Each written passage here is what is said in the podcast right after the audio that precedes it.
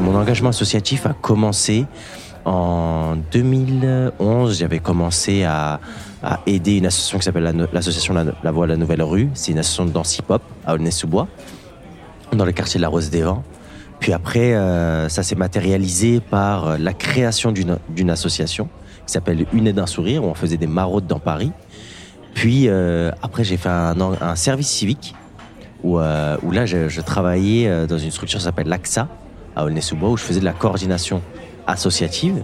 Et puis, j'ai décidé de créer une autre association qui s'appelait La Nouvelle Ambition, où là, on luttait contre l'autocensure et on, essayait d'accompagner les jeunes dans de nouveaux rôles modèles, c'est-à-dire de, on les accompagnait sur cette lutte contre l'autocensure à travers de nouveaux rôles modèles. Et puis, en revenant de Dubaï, j'ai créé un incubateur social qui s'appelle l'ESS Factory, où là, on accompagne des associations qui ont un fort impact social, mais qui ont besoin d'être structurées, de plus de structures pour pouvoir discuter avec des entreprises, pour pouvoir répondre à des appels à projets de l'État ou d'entreprises. Mon engagement bénévole, mais surtout mon engagement social, je dirais de façon plus large, m'a permis de découvrir des structures comme l'Institut de l'engagement qui m'ont facilité dans mon admission à, l'EM Lyon, notamment à travers des frais de scolarité réduits, une bourse de vie qui m'ont facilité sur des euh, tâches administratives dans ma vie personnelle notamment euh, lorsque voilà mon père est décédé, on avait euh, des lettres d'indulgence à faire à la banque, ils m'ont aidé à les faire, à les écrire. Quand ma mère a été gravement malade, ils m'ont aidé également par leur soutien euh, psychologique, mais aussi euh, administratif. Quand j'ai créé le SS Factory, ils m'ont aidé, euh, ils m'ont accompagné également sur la structuration de l'association, mais aussi de la mise en relation avec des partenaires. Là, l'engagement, ça m'a vraiment, enfin, ça m'a ouvert des portes dont j'avais jamais eu connaissance avant, avant de l'intégrer.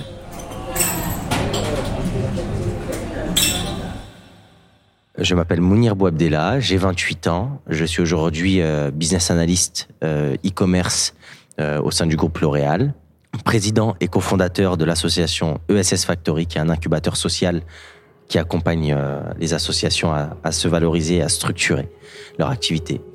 Lauréat et administrateur de l'Institut de l'engagement.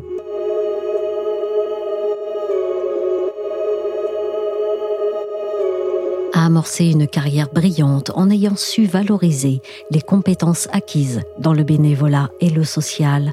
On écoute le parcours de Mounir Bouabdella, lauréat de l'Institut de l'engagement, qui l'a accompagné dans cette entreprise. il est important de s'engager et de s'engager pour l'intérêt général parce que c'est comme ça qu'on fait avancer les choses et faire naître ce sentiment d'utilité auprès des gens il n'y a rien de plus gratifiant. Et euh, je me définis aujourd'hui comme un entrepreneur social à part entière. Quand je suis en entretien d'embauche, quand euh, je discute avec des gens, aujourd'hui, voilà, créer une association, ça demande toutes les compétences qu'on requiert pour créer une entreprise. Il faut ouvrir un compte en banque, il faut être calé sur le point juridique, il faut être calé sur le point économique, il faut trouver un modèle économique pour faire vivre l'association. euh, il faut savoir mobiliser des bénévoles, ça, c'est un, aspect RH qui est hyper important. Et ça, c'est des choses qu'on ne dit pas forcément quand on fait de l'associatif ou quand on est bénévole. Et on va plutôt dire oui, bah écoute, euh, je distribue des repas dans Paris. Mais derrière, on peut le valoriser en disant voilà, il y a un rôle logistique, il y a un aspect communication qui à prendre en compte. Il y a un aspect marketing pour récolter des dons. Euh, vraiment, il y a la gestion d'un budget. Ça se gère comme une organisation, comme euh, comme une entreprise. Et aujourd'hui, moi, ça m'a appris à le valoriser. L'Institut d'engagement m'a appris clairement à le valoriser et à dire euh, non, aujourd'hui, je sais faire du management. Quand on me demande d'organiser un événement où il y a 400 personnes et qu'il y a 40 bénévoles, c'est de la gestion de personnes, de ressources humaines. Concrètement, sous quel format, sous quel contrat, sous et en fait, j'invite tout le monde vraiment à utiliser les codes de l'entreprise pour valoriser ce qu'ils font aujourd'hui euh, en tant que bénévoles.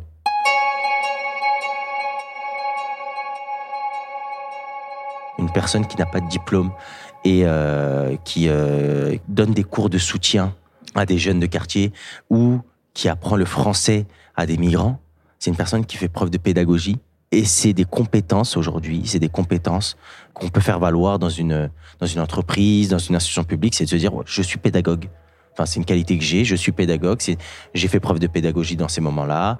Je sais faire preuve d'organisation. C'est pas juste dire je suis bénévole et, et c'est le monde des bisounours. C'est euh, non. Au début de ma carrière, j'ai eu l'occasion d'aller vivre à l'étranger, à Dubaï, et euh, j'avais une belle vie. J'avais, euh, je vivais dans une belle tour. Je faisais des yacht parties, etc. J'avais vraiment une vie de jet set à l'image de, la ville, et euh, ce qui était très bien. Mais ce que j'ai compris durant cette expérience, c'est que ce qui m'a amené là, ce qui m'a amené où j'étais, ce qui a amené euh, dans dans l'entreprise dans laquelle je travaille, c'est euh, mon engagement social et que c'était une part prépondérante de ma personne. C'est quelque chose qui est en moi, qui m'anime. Et si aujourd'hui je n'étais plus aussi impliqué socialement, il y a quelque chose qui me manquerait.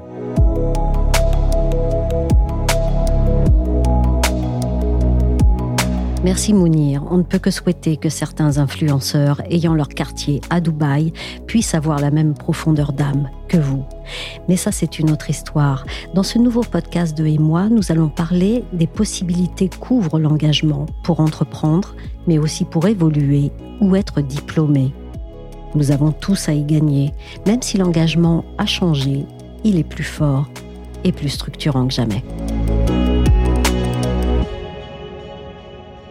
Je suis Michel Varnet. Vous écoutez Et moi, un podcast des échos. La vie associative est un terreau de compétences. Rien n'est plus formateur que les problèmes à résoudre, finalement.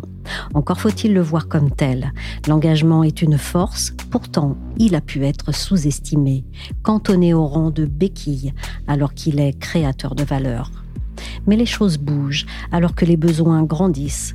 Une partie de la population a besoin de la bonne formation, l'autre a besoin de talent.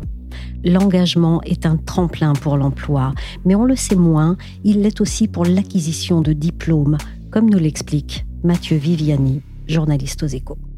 Alors en effet, Michel, on n'y pense pas forcément, mais le diplôme d'État obtenu par la VAE pour validation des acquis de l'expérience permet déjà aujourd'hui de valoriser des compétences acquises dans le cadre d'une action bénévole et associative. Mais il faut bien dire, la VAE en France est née il y a à peu près 20 ans, elle est un peu obsolète, pour ne pas dire un vrai casse-tête. En effet, le délai entre le dépôt de dossier et l'obtention de son diplôme prend en moyenne 16 à 18 mois. Entre-temps, la candidate ou le candidat doit remplir un dossier de 30 pages et rencontrer différents interlocuteurs issus de Pôle Emploi et du ministère du Travail. La lourdeur administrative est telle qu'il y aurait, selon le ministère du Travail, 60% d'abandon en cours de route, dont 20% avant le passage du dossier devant le jury final.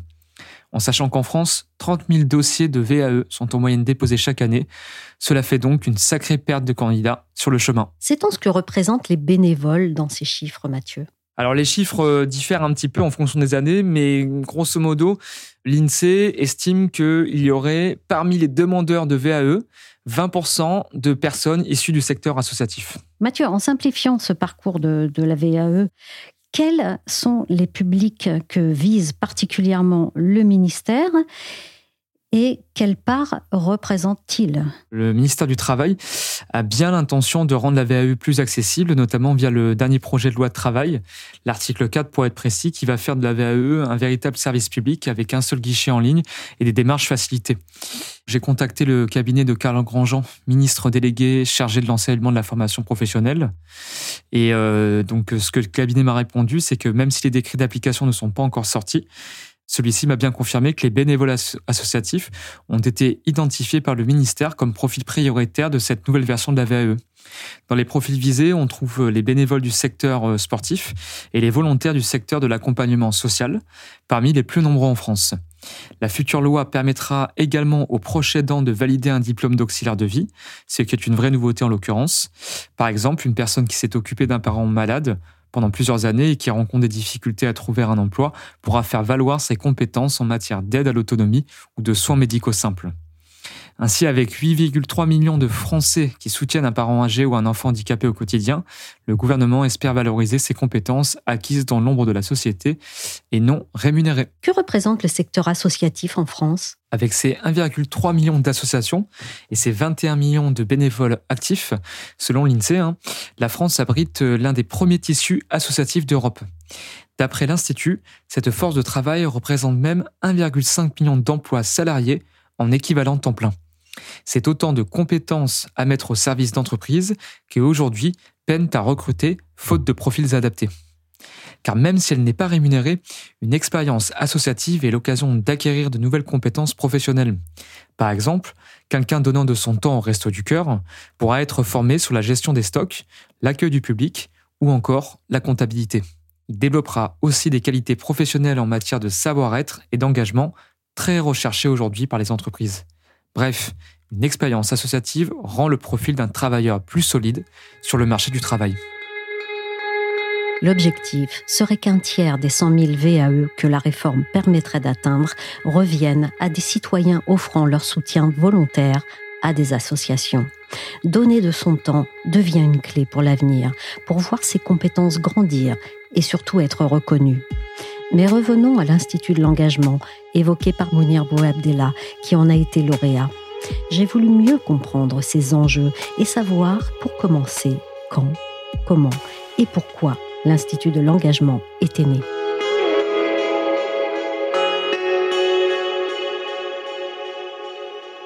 Alors, les origines, c'est d'abord la création du service civique, il y a 12 ans maintenant, en 2010. Martin Hirsch est le fondateur et le président de l'Institut de l'engagement. Quand j'étais haut commissaire à la jeunesse, j'ai repris le dossier et on a euh, créé le service civique avec du coup des débats sur faut-il que ça soit obligatoire ou volontaire. Et euh, ceux qui prenaient l'obligation étaient ceux qui pensaient que les jeunes ne voulaient pas s'engager.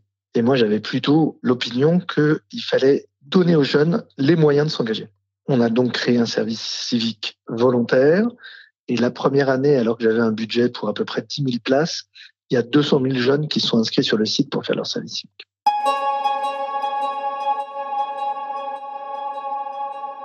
Le service civique démarre et je vais voir les jeunes qui font leur service civique. Et je tombe sur un certain nombre de jeunes qui avaient des cursus euh, pavés d'échecs, abandon scolaire, euh, mauvaise orientation, euh, difficulté à trouver du travail, etc. Alors qu'ils réussissaient à faire des missions euh, de manière remarquable, à prendre des initiatives, à être utiles, etc. Et là, je me suis dit, on ne peut pas s'arrêter là. Connaissant le système français, très structurés, avec des voies toutes tracées. Ces jeunes, après leur service civique, pendant lesquels ils se sont révélés, ils vont revenir à la case départ, on va regarder leur mauvais CV et ils retomberont dans euh, l'accompagnement, le chômage, la galère et les difficultés. Et à partir de ces rencontres avec des jeunes dont je me souviens encore d'ailleurs, tellement ils étaient emblématiques de cette situation-là, qu'on s'est dit on va créer l'école post-service civique.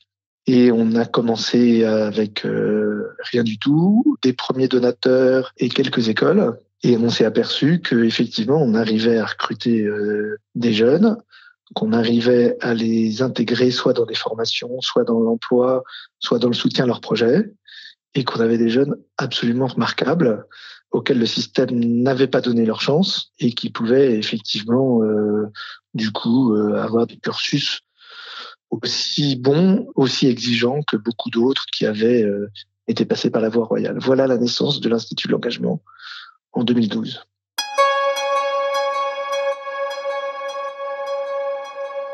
Selon vous, quel vivier de talent pourrait mieux émerger de l'engagement et de l'Institut de l'engagement et de quoi avez-vous besoin pour les faire mieux émerger? Nous, notre objectif a été de démontrer que des profils différents, sélectionnés sur des critères différents. C'est-à-dire que nous, nous, sélectionnons sur euh, la motivation, sur les projets, sur la personnalité, sur euh, la motivation, pas sur euh, les connaissances académiques. Puis ensuite, une fois qu'ils sont dans une voie où il faut des connaissances académiques et qu'ils s'y retrouvent, ils arrivent à les acquérir. Mais on n'en fait pas un préalable. Ce que nous faisons aujourd'hui avec 700 jeunes, je suis convaincu qu'on peut le faire avec 10, 20 fois plus de jeunes. Nous, nos limites, nous fonctionnons comme nous sommes une association financée quasi exclusivement par le mécénat et parfois considérée comme un service public à tort parce que euh, ceux qui voient ce que font disent mais ça, ça devrait être euh, effectivement le rôle de l'État de faire cela, mais l'État ne le fait pas. Et donc nous le faisons. Et euh, je pense que nous le faisons dans la limite des, des, des ressources qu'on arrive à mobiliser chaque année, c'est-à-dire 3 millions d'euros euh, par an pour euh, organiser euh, la sélection des jeunes, leur accompagnement personnalisé, les universités de l'engagement qu'on organise pour eux, etc., etc. Et pour un rendement qui est très élevé, hein, puisque le taux de réussite de nos jeunes est supérieur à 92 ou 93% donc il y a très très peu d'échecs, ce qui montre le bien fondé, je pense, de notre diagnostic hein, sur je ne nous attribue pas le mérite, c'est juste qu'on va chercher des jeunes auxquels les autres ne pensent pas. Donc, plus de reconnaissance de cette voie diversifiée, probablement un peu plus d'efforts et de moyens pour euh, déployer euh, ce modèle. Et euh, je pense qu'on rejoindrait du coup ce qui se passe dans d'autres pays où le côté vocationnel est beaucoup mieux reconnu.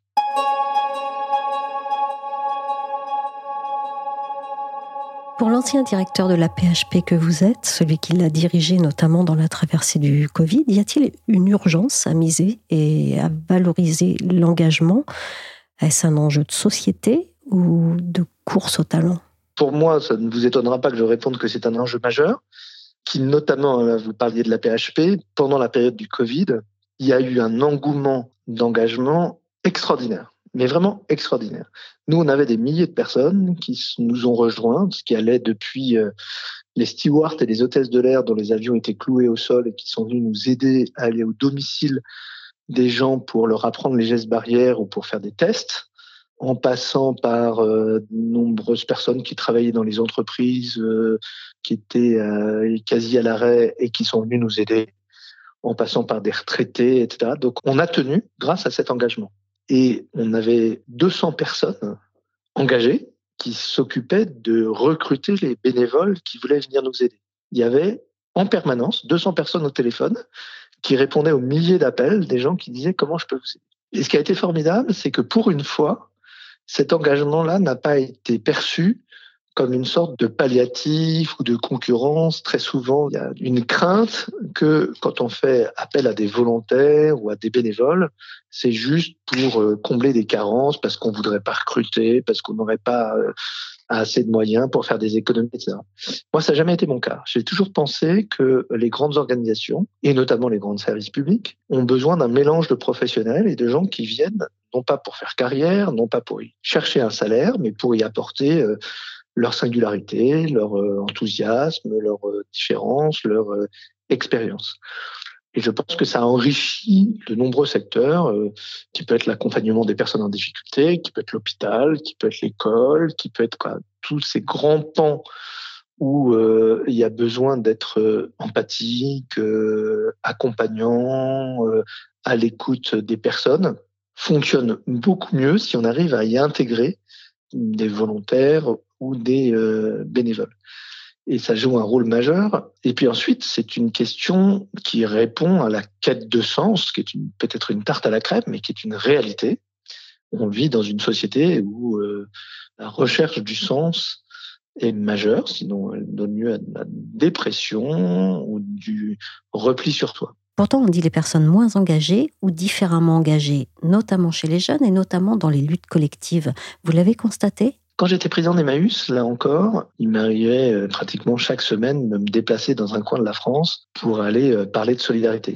Et je remarquais que selon les territoires, il y avait des endroits où il y avait beaucoup de gens qui venaient, j'avais le même degré de notoriété, je parlais de la même chose, et d'autres endroits où il y avait euh, peu de monde.